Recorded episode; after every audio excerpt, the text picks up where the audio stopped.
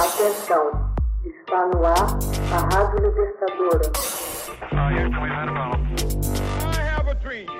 Começa agora o Hoje na História de Ópera Mundi. Morre o escritor estadunidense Carl Sandburg. Carl August Sandburg, poeta, historiador, novelista e folclorista estadunidense, morre em 22 de julho de 1967, em Flat Rock, Carolina do Norte. Torna-se conhecido por suas poesias e por sua biografia de Abraham Lincoln, que lhe rendeu o prêmio Pulitzer.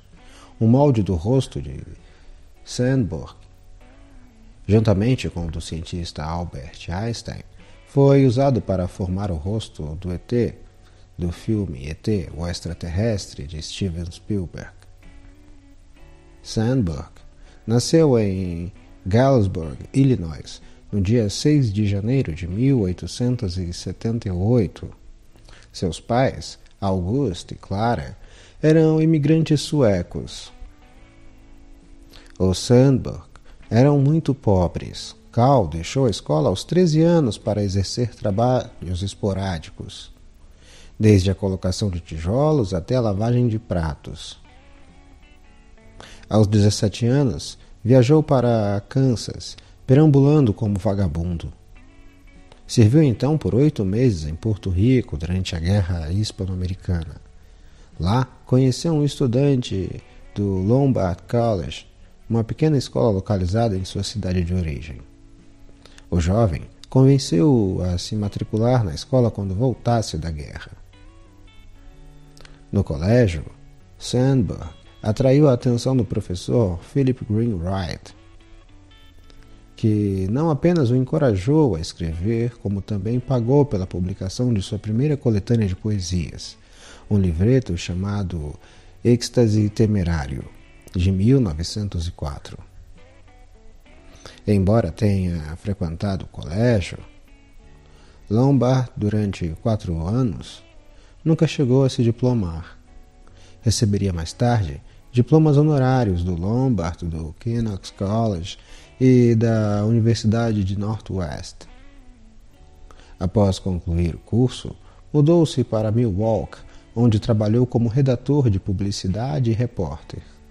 Lá conheceu e se casou com Lilian Steichen, que ele chamava de Paula, irmã do fotógrafo Edward Steichen. Simpatizante de ideias socialistas, Sandburg passou então a trabalhar para o Partido Social Democrata em Wisconsin e mais tarde como secretário do primeiro prefeito socialista de Milwaukee, que teve uma gestão que foi de 1910 a 1912. Os Sandbergs logo se mudaram para Chicago, onde Cal tornou-se editorialista do Chicago Daily News. A editora da publicação, Harriet Monroe, deu início a uma seção Poetry, Poesia, uma revista de versos, publicando poemas de Sandberg e o estimulando a escrever em versos livres, no estilo de Walt Whitman que cultivava no colégio. Monroe gostava da simplicidade dos poemas. Era o que distinguia Sandburg de seus predecessores. Nesse período, passou a ser reconhecido como membro da Renascença Literária de Chicago, que incluía Ben Hatch, Theodore Tracy, Sherwood Anderson e Edgar Lee Masters. Firmou sua reputação com Chicago Poems, de 1916, e em seguida com Descascadores de Milho, de 1918. Logo após a publicação dessas obras, escreveu Fumaça e Aço, em 1920.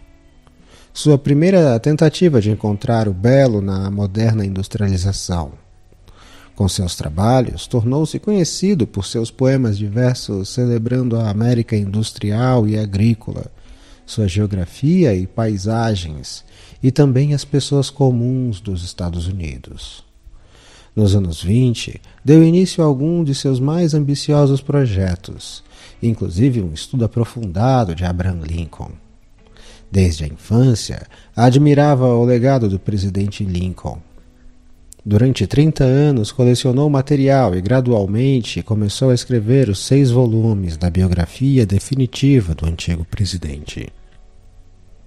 Nesses mesmos anos, viriam as coletâneas do folclore estadunidense, as baladas do cancioneiro americano e The New American Songbank, e livros para crianças também. Esses volumes continham peças colegidas de seus giros anuais pelos Estados Unidos, tocando banjo ou guitarra, cantando canções folclóricas e recitando poemas. Nos anos 30, Sandberg prossegue com sua celebração do país com Marilyn com a Mulher Perfeita, de 1932. Também O Povo Sim, de 1936, e a segunda parte da biografia de Abraham Lincoln. Abraham Lincoln, Os Anos da Guerra, de 1939, pelo qual foi galardoado com o Prêmio Pulitzer. Recebeu um segundo prêmio Pulitzer por Poemas Completos em 1950. Suas últimas coletâneas de poesias foram Poemas da Colheita e O Mel e o Sal, durante os anos 60. Hoje na História, uma produção de Ópera Mundi baseada na obra de Max Altman, com narração de José Igor e edição de Laila Manuelli. Você já fez uma assinatura solidária de Opera Mundi? Fortaleça a imprensa independente. Acesse www.operamundi.com.br/apoio. São muitas opções. Você também pode fazer um Pix usando a chave apoie.operamundi.com.br. Obrigada!